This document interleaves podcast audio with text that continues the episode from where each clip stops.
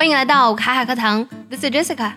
前段时间呢，有一位网友相亲被蹭饭的消息上了热搜，因为呢，跟他相亲的那个女孩子竟然带了自己的二十三个亲戚来蹭饭，最后结账的时候发现账单呢接近两万元。事后呢，女方表示只是为了去测试一下男方。不过对于这样的相亲呢，我相信大多数人呢是接受不了的。相亲呢，其实对于很多忙碌的年轻人来说呢，是找到另一半的重要途径。今天我们来说一下相亲的英文该怎么来讲呢？首先的第一个表达，blind date，blind 是看不见的瞎的意思，blind date 一般呢指的是两个人呢从来没有见过面啊，经由第三方来安排的时候的初次约会。比如说，She went out on a blind date with her friend's cousin，她和她朋友的表亲呢出去相亲了。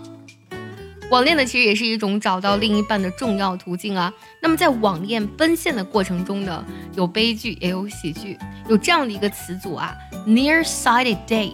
nearsighted 它本身指的是近视的意思。那么近视相亲究竟是什么意思呢？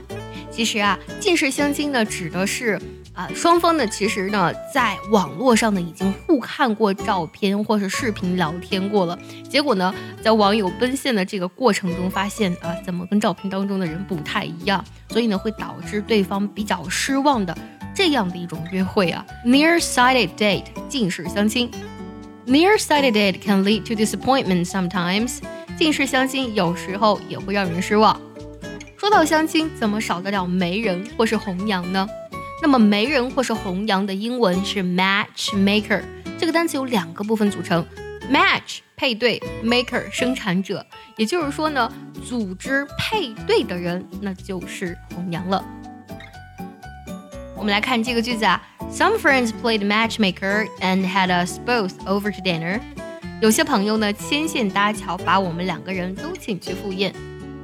除了通过红娘牵线搭桥之外呢，也会有相亲会这种方式呢，让我们找到另一半。Matchmaking event 啊，就是刚才说那个 matchmaker，去掉 er 加上 ing 就变成了相亲的。